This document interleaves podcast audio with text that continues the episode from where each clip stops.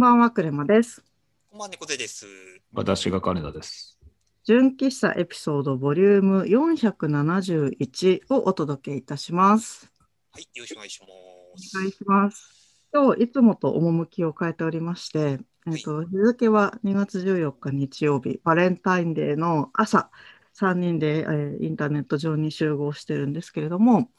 えっと、今日は Zoom でいつも録音してるのに加えて、あの、流行りに乗っかって、クラブハウスのルームも立てていると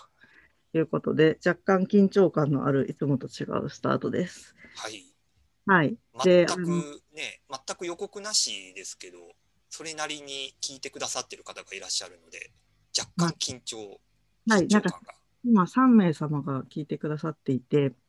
果たして面白いのかどうかちょっとごめんなさい。あの、申し訳ない気持ちが若干あるんですけれども、いつもは、あの、ポッドキャストをですね、この3名でやっておりまして、自己紹介すると、私が、えっと、某企業で働いている UI、UX デザイナーのクレマと言います。はい。えっ、と、あ、僕ですね。えっ、と、うん受託の、まあ、システム開発だとか、サービス開発の、えー仕事ですね。で、まあ、IA としてお仕事をさせてもらってます。えー、猫背と申します。よろしくお願いします。うん金金田さんはい、フリーランスの金田です。お？ディレクター、ディレクター、フリーランスのディレクターの金田さん。はい。金田です。はい。で、いつもポッドキャストをやっておりまして、えっと、今日、毎週1回やってて471回目なんですけれども、8年ぐらいやってますよね、私たち。なんやかんやでそうですね。2012年の1月スタートなんで、もう8年以上か。はい。うん。やってます。で、あの、私がものすごい秋っぽいんですけれども、えっと、猫背さんと金田さんが、あの、すごく着実にいつも進めてくださって、まだ1回もその休んだことはないというのが、あ、1回は休んだことあるな。うん、リニューアルであの計画的に休んだことが1回だけあるんですけれども、あの突発で休んだことはないっていう感じで、えー471回やってます。で、今日はあの初めての試みで、クラブハウスで公開しながら、ズームの方でも録音してみようということでやってるんですけれども、うんまあ、昨日の夜、Facebook 上のこのネタ帳というか、3人のバックヤードがあって、そこで話し合いをしてたんですが、今回、クラブハウスで公開録音しましょうよっていう感じで私が投げたんですけど、うん若干あの異論というか、大丈夫みたいな声が上がったのが、あの、録音を明示的に全員が OK してないと、クラブハウスの規約に触れて、バンされちゃうかもしれないよっていう話が出ました。で、そこで、あの、Facebook 上でですね、3人とも OK ですっていうのを投稿して、まあ、書面っていうのを何と捉えるかなんですけれども、まあ、一応自分たちの解釈としてはテキストで誰が発言したのかが分かる形であの収録しますっていうことを残してあるので、まあ、これをもって同意したっていうことにしてるっていう理解で2人とも大丈夫ですか？まあ、大丈夫です。ちょっと規約改めて読んでるんですけど、うん。まあ言ってしまえばスピーカーが良しとすれば、うん。あの、まあ録音してもいいっていう解釈になるのかなというのと、うんあとはその、要はフォロワーの方だとか聞いてる方が挙手して、その飛び入りでスピーカーとして参加した場合、どうする？うんみたいなところをちゃんとクリアできれば。まあ今回この3人固定で行くんだったら多分録音しても、まあ事前に承諾というか、了承を得ているので大丈夫なんだろうなと。はい。そういう解釈でいますので、ちょっと他のゲストの方をお呼びしたいところなんですけど、今日はちょっとあえてのこの3人固定でやってみたいと思います。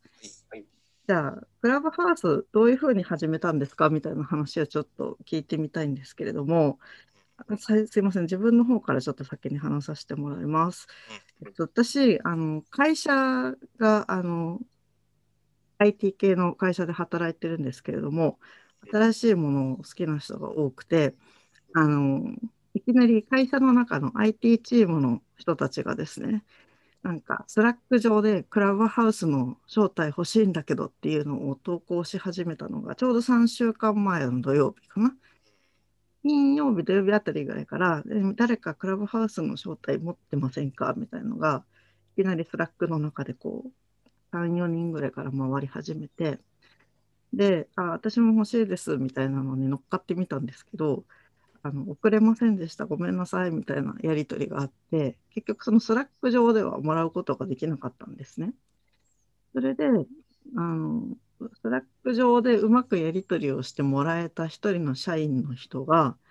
えっと、ルームを立てたりしたことで招待状が増えて、でそれをツイッターに彼が投稿したんですよ。で、投稿して今、招待枠が5枠だったかな、ありますみたいなツイートをしたところに、弊社社員がすごいわーってリプライして、あの欲しいです、欲しいですみたいになってるところをツイッター上でたまたま見つけ、で、私が、えっと、私も欲しいですっていうリプライをしたときには売り切れちゃってたんですよ。売り切れてたんですけど、一つ前にもらってた弊社のデザイナーの人が、あ、クレモさん欲しいんだったら僕の一つあげますよって言ってくれて、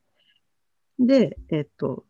晴れて招待状を手にしたのが3週間前の土曜日っていう感じでした。二人はどんな感じで入りました？自分は2、2週間ぐらい前かな。やっぱその、招待していただいて、クラブハウス入れたんですけど、うん。始めたきっかけはもうとにかく周りの人たちというか、Facebook でつながっている人だとか、Twitter でつながっている人が一斉に始めてたからっていうのが一番大きいかな。あとは、なんかその Twitter で、そのクラブハウスでこんなこと話しますとか、今こういうこと話してますっていうのが、こう告知で流れてくる機会が、うん。ここもうその何週間かですごい増えていて、うん。そのウェブ制作業界だとか IT 系の人たちが騒いでるっていう範疇じゃなくてなんだろう。芸能とか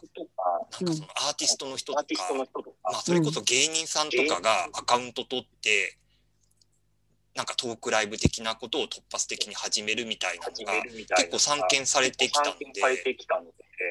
なんかちょっとこれは自分も顔突っ込んでおいた方頭突っ込んでおいた方がいいのかなって思ってまあアカウントをちょっと招待枠ないかって探し始めてちょっと招待してもらったって感じうんうん。ですね。これもらった人はウェブ制作関係のあ方でですす。かです。うんうん。もう古くからのあのお付き合いの方からはい招待していただいてって感じですね。なるほどです。金田さんはどうでしたか？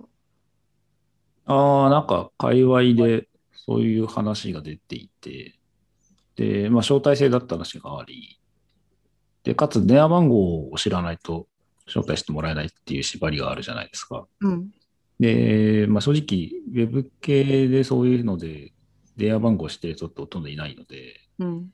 で、まあ、一番早そうなところで Facebook で誰か招待してくださいって言ったら、あの知り合いの人が、あの招待しますよって言っていただいたので入ったっていう感じですね。なるほどです。はいなんか自分の観察してたあの流れとすごい符合してるなって思ったんですけど、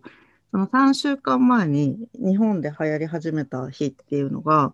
なんかその自分の中で付き合いのあるスタートアップ界隈の人から始まったんですよね。うんで、スタートアップ界隈の人って、自分が会社に就職する前の、あの、ウェブ制作界隈の人と微妙に、あの、人が違っていて、まずは、そのウェブ制作界隈を除くスタートアップ界隈、経営者側の人とか、あの、マネジメント側の人とかの方が、を始めたの早かったなっていう感じで、なんか自分の会社のその経営陣とかもいきなり始めたのが、その土曜日って感じだったんですけど、で、そこから、あの、芸能人とか政治家とか、あ、違う、一個前がね、あの、ブロガーの人たちとか、あの、メディア系の人たちに、まず飛んでったんですよね、状態が。で、そういった方々がわって入ってきた後に、さっき猫背さんが言及したみたいな政治家と芸能人の方が入ってきて、で、その後にウェブ制作、私がフリーランスでウェブ制作をしてた時の人たちが入ってきて、で、その後に、あの、自分の趣味のサルサとか、あの、ダンスの友達が入ってきたっていうのが、ちょうどね、毎日毎日1週間かけて、1日ごとに状況が変わってったなっていう感じでした。あれですよね。なんかツイッターとかフェイスブックの流行り始めというか、その普及していくスピードがなんか10倍速ぐらいで再現されてるような感覚だなって僕は思っていて。はい、私も同じこと思いましたね。あの、電波の様子がすごい毎日見えてくっていうのが、ツイッターの時より10倍速どころかなんか50倍速ぐらいなイメージを感じましたね。うん。うん。そうそう。それで最初の頃、そのスタートアップ界隈の方がすごい多かったので、あの、自分が発言するっていうのがすごく見遅れをして、なんかその経営的視点からすごい気の利いたことを言うのとかって難しいなって思って、すごい気遅れをしたので、挙手とかもできず、うん。結局、あの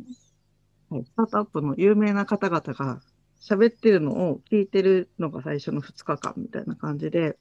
結構身の置きどころないなって、あの、思って巡ってたんですけれども、その頃とかは、その、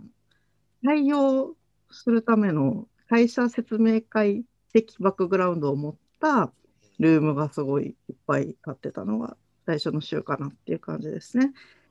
で、あの、今となると、もう、あの、なんて言うんだろう。まったりするお部屋とかもいっぱいあるので、音楽のことを話そうみたいな。自分はそういうところの方がすごくリラックスできるんだなっていうことを改めて感じてしまっている今日この頃です。うん。クレマさんは結構使いこなしてる感がありますよね。あの、そのクラブハウス使ってると、うん。その、フォロワーの人でその参加してるルームの通知とかがよく来るんですけど、結構クレマさんが、こう、どこそこの、それこそサルサの部屋に入ってますよみたいな通知が来たりとか、結構うんそう、クレマさんが頻繁に出入りしてるみたいなのは、なんか、よく通知で見てたんで、そうね。そう、そう、あの、なんかそれがバレるっていうのも、ちょっと、うんまあ、あの、メリット、デメリットはあるとは思うんですけど、うんうん。うん。なんか僕そこまで実はクラブハウスアカウント取って、まあ、いくつかその開かれてるルームを聞いたりはしてるんですけど、正直クレマさんほどまだね、スピーカーもそれこそ今日が初めてだったりしますし。もうちょっと仕事の合間とか仕事中にやってるルームがあったらちょっと、要はながら聞きしながらっていう感じで、うん、使ってるとこだったんで、なかなか積極的にっていうところまではまだ至ってない。なるほどです。今日初スピーカーだったんですね。そう、初スピーカーですよ。もうドキドキですよ。だから未だに僕のあの、アイコンの左下に、多分これ初心者マークだと思うんですけど、この赤羽マーク的なあれやつが。もうついてないですよ、初心者マーク。当初心者マークはクラッカーの、あ、クラッカーなのか。のはい。で、猫背さんのとこに今ついてる緑色のマークはモデレーターのマークなので、あ、そうなんだ。こっちが初心者マークだと思ってた。これはモデレーターです。だから猫背さんがこのルームに一番最初に入ったから、モデレーターの権限を持っていて、私とか金田さん今持ってなくて、モデレーターの権限を持ってると、あのスピーカー、下の方にいらっしゃるあのリスナーの方々をスピーカーに上げたりとかする権利。はあ。やばい、初心者丸出しだわ。うんある意味。でも今説明ができてよかったです。だからクラブハウス入門とか、ね、あの、本当それツイッター始めたての時に、うん。なんかそのツイッターのこう解説記事とかを漁ってたのと同じ感覚で、やっぱ何ができるかって、まあ、直感的に分かりやすいっていうところはあるんですけど、うん。やっぱりなんかそのルーム立てるにはとか、そのね、その自分がその主催者側になった時にどういうことができるかみたいなの全然わかんないんで、うんうん。久々にこう解説記事を読み漁って、なんかそのフォロー、フォロワーどうしたら、どれぐらい増やしたらいいのかとか、なんか見て回って、なんかそのあたりもすごい新鮮というか懐かしいというか、なるほどね。なんかね、あクラブハウスの設計としては、もちろんそういう記事を読んであの知るのも大切なことだと思うんですけれども、あのジョインしたときに、こういう口伝で伝えるっていうのを結構意図してるみたいで、うん例えば、あの猫背さんがアカウントを取った初日に、猫背さんが入ってきたけど、あのウェルカムしますかみたいな通知が来るんですよ。うんこれをオンにすると、いきなり猫背さんと私と2人のルームが立ち上がるんですよ。ってへいえう UI になってて、で、仮にそれが双方とも OK した場合には、こういうふうに声を使って喋ることができるので、声でその相手の人にこういうふうに使うんだよっていうのをオンボーディングしてあげるっていうのが結構最初のクラブハウスはみたいですね。で、そのためにそのクラッカーマークがついてる方は、その初心者の方ですよっていうことを伝えるための、まあ、視覚的に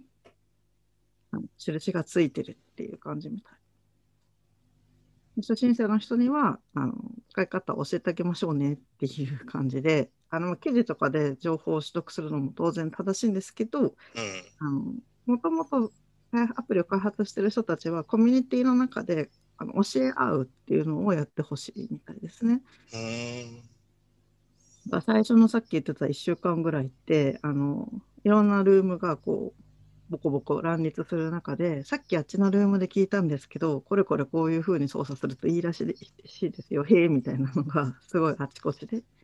繰り広げられていって、まあ、その中でその録音をするとバンをされるらしいとかあのモデレーターはこういう操作ができるらしいみたいのを聞きながら慣れてったっていう感じです。うんうん。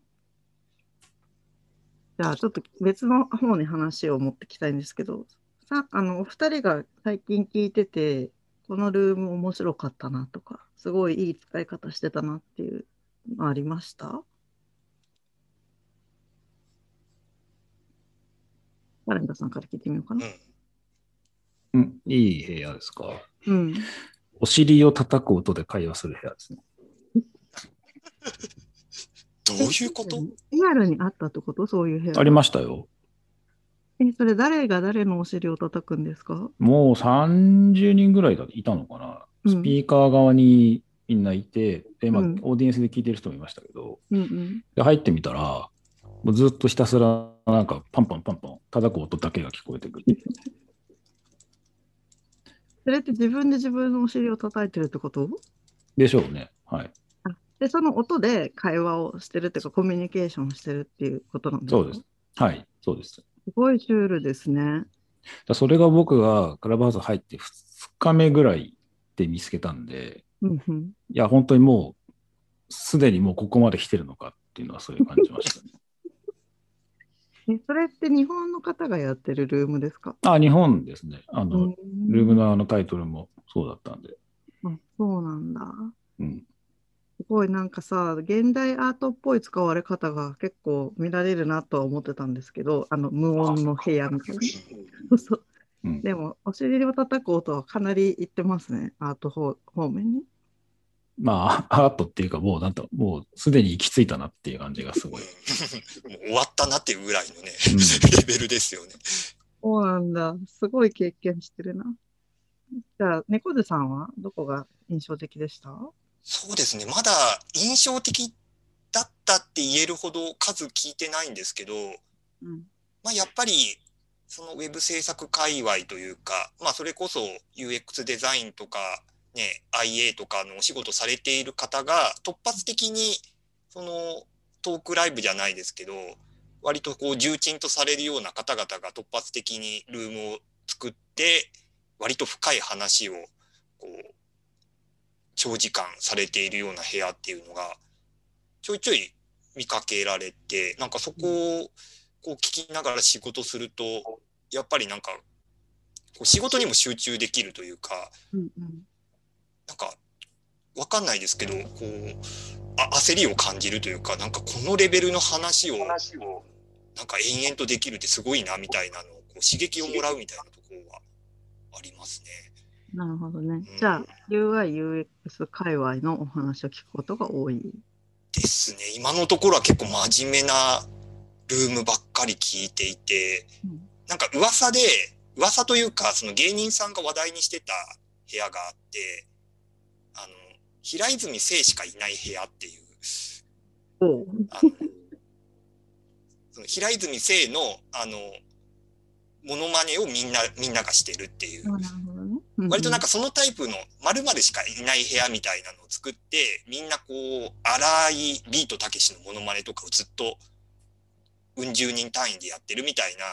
うん。そういうくだらないのもあるらしいとは聞いてるんですけど今のところ僕の知ってる界隈では見かけてないんでちょっとそういうのもちょっとね聞いてみたいなっていうのはありつつ今のところはとても真面目なルームを見て回ってるっていう感じかな。うんうん。うんぱりあの誰をフォローしてるかでそのタイムラインって言ってるかわかんないんですけどホーム画面に上がってくるあの情報が違うなと思っていてうん見えてるものが結構違う違うかもしれないですねフォローする相手によって。そうですね。なんか私が聞いたので、ん聞いたのと見たのと面白いの一個ずつあげたいんですけど、あの、人から聞いた話で面白いなって思ったのは、全員が顔写真を運転免許証の写真にして喋る部屋っていうのがあって、はなんかクラブハウスって名前は1回しか変えられないんですよね。なんかその法律で認められた名前をきちんと入力してくださいみたいな感じのアラートが出て、あの最初の1回だけは名前変えさせてくれるんだけど、あとは変えられないのだが、あの写真の方は結構何回でも変えられるので、写真をなんか面白く使ってる人って今電車に乗ってますとか、ロム線みたいな感じで自分の状態を写真の中に入れてる人もいるし、あのその運転免許証とかパスポートの写真を一時的に使い使ってる人とかがいて、その何十人いる部屋の人が全員免許証のあの青い背景の写真になってて、ずらって並んでるんですけど、それその共通点だけで知らない人とも楽しく話すっていう部屋があったらしい。なんかこう制約を逆手に取ってる感じですよね。なんかそのチャットとかもないし、うん、うん、なんかその外部にリンクを貼るでもなくっていうところで、だったらもうそのアイコンを揃えて遊ぶとか、うん。うん、それなんか。何かの制約をつけた方が逆に話が進むのかもしれないですね。全然知らない人とつながった時に。なんかガンダムの話する部屋で、その1回ずつに、例えば次回は MS の型式がなんとか14だから、えっとうん。グフのアイコンで全員来てくださいとかってドレスコード決めてるところとかありましたね。えー、ドレスコードあるんだ、クラブハウスの？うん、それ面白いですね、すごそう。アイコンを全員シャアにして来てくださいみたいな感じでやって、で、みんなそのシャアの名言をこうなんか言い合いながら楽しんでやったりとかしてる部屋とかありましたけど。そうなんだ。なんか著作権法的には気になりますけど、楽しみ方としてはすごい面白いですね、それはうん。なるほどな。なんか私の話をすいません、またちょっとすると、私が面白かったのがね、漫画の話をしてる部屋が結構好きで、あの好きな漫画を推し合う会みたいなのが何回かあったんですけど、初めて聞いたのが小沢彩さんっていう編集者の方がかなり頻繁にルームを建てられてるんですけど、その方と、あと高谷太田さんっていうデザイナーの方かな。あと3人ぐらい人がいたんですけど、その人たちが好きな漫画の話をひたすら話し合う回を聞いたんですけど、それがめちゃめちゃよくって、うん、本当ひたすらこの漫画のここがいいっていう話をしてるんですけど、編集さんとかデザイナーさんとかのその語彙がすごく豊かで、もう聞いてるだけでその漫画を絶対読みたくなるんですよ。で、本当は仕事しながら聞いてたんですけど、もう耐えられないと思って、その漫画のタイトルをひたすらノートに取りまくって、今手元にあるんですけど、50冊ぐらい紹介されてたので、それをね、あの、Kindle で買って読んでるって感じで、その回も良かったし、何日か後に、なんか吉本の芸人さんで漫画のことを語ってる男の方がいて、ちょっと今名前忘れちゃったんですけど、その方の同じような回もすごい良かった。やっぱり、あの、その時はね、リスナーの人を一人ずつ挙手してもらって、スピーカーに上げて、で、どういう漫画を読みたいですか？みたいな、なんかカウンセリングみたいに聞いて、質問を、えーしてもらって、で、その、例えばなんだろうな、こういう爽やかな男女の恋愛が読みたいですみたいなことを、えっと、お題が出ると、それをソムリエみたいにいい漫画を出してくるんですけど、すごい的確なんですよ、またその出し方が。で、それもすごい良くて、全部メモを取ったっていう感じです。うんうんうんうん。そうですね。なんか一個のテーマを掘り下げていくルーブが割と聞いてても面白いなと思いますけどね。そうですね。なんかあんまり人の雑談は聞いてる分にはちょっとなんだろう、散漫になっちゃうなって思っていて、聞く方はテーマがある方がいいですよね。と思いますけどねう。ん。もう話す方はどっちでもいいかなって思っていて、あの、深夜にゆるゆる友達と雑談するみたいなのがあってもいいと思うし、うんテーマがあってもいいかなって、なんか楽しみ方はいろいろありそうって思ってる派ですけどね。なるほど。なんでそう思ったかっていうと、あの、私落合陽一さんすごい大好きで、あの、クラブハウスずっと熱心に毎日やってらっしゃるから、結構追っかけで聞いてるんですけど、あの、TBS かなのテレビに出演されて、話題のクラブハウスってどんなものなんですかみたいな解説をされてたんですよ。はい。で、そのテレビの総集編がツイートされてたんですけど、番組公式アカウントから。そこで一個だけ気になったのが、なんかその落合陽一さんが、あの一般人には発言権がないんですよって言ってらっしゃったんですけど、うんあ落合陽一さんの見てる視点から見るとそう見えちゃうよなと思いつつ、うん一般人同士が緩く話す部屋の魅力っていうのもあるから、なんかそこだけもうちょっと違う角度で紹介されるといいなって私はそれを見ながら思いましたっていう単なる感想です。うんうん。例えばメンタリストの大悟とかもそうだと思うんですけど、なんかそういう著名人の方のビジネスモデルから考えると、まあそうなのかなっていう気は、ちょっと見てては思いますけどね。うん、それはそれで一つの形としてうん。正しいと思うし、なんかあんなに有名な方の素顔がこんなに気軽に聞けちゃうんだみたいな楽しみ方も全然あると思うんですけど、うんうん。あそれだけじゃないんだよなっていうのは思った。だけど、著名人の方だと、さっきの話してたようなその通知の機能とかがあるから、なんもう、ま、何万人単位でフォローされてる中、友達とちょっとだけ喋ろうみたいな公開ではもうできないですよね。クローズドじゃないと。だからね。有名って大変なんだなって思った部分もある。海外のルームとか行きました？うん、ちょっとだけ行ったかな。でも、あんまり私はまだ覗いてないです。なんか東アジアのなんか問題かなんかについて語ってるルームかなんかあって、確か。うんそこに行ったら、もうスピーカーが本当に20人、30人とかいて、で、どんどんモデレーターの人が上にこう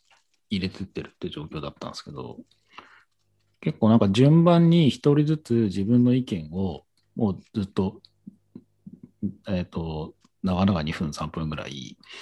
ずっと話してて、で周りの人たちは一切その意見に対して、その途中で入ることなく、その人の意見が全部終わるまでずっとミュート。でうん聞き続ける。うん。でモデレーターの人だけが、えーまあ、ちょっと相槌言ったり、でちゃんと終わった後にも、ありがとうございましたって言った後に、じゃあ次の方みたいな風に、うん。その自分の意見を淡々とこう伝えていくっていうタイプの、まあまあ、ディベートっていうか、そういうやり方をしてるルームがあって、うんなんか割とその辺はその、なんでしょうね、文化っていうか、そういう下地みたいなのがあるかないかっていうのは出るんだなっていうのは結構聞いてて思いました。うん、私があの別のとこで読んだのも全く同じことが書いてあって、その英語圏の人たちは今、金田さんが言ったようなスタイルでやってる人が多いっていうのを見たことがある。確かに自分がちょっと覗きに行ったところも、そういうふうに回していたなと思います。うん日本の、日本語の方が短い発言で相手にかぶせて喋っていくスタイルが多い感じがしますよね。そうですね。ちょっと著名人のお部屋とはいえ。うん、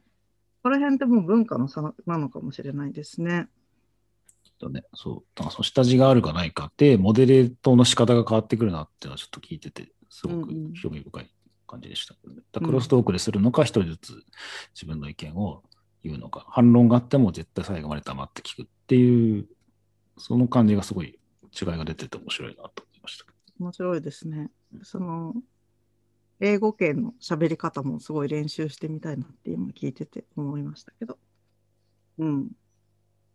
なるほどです。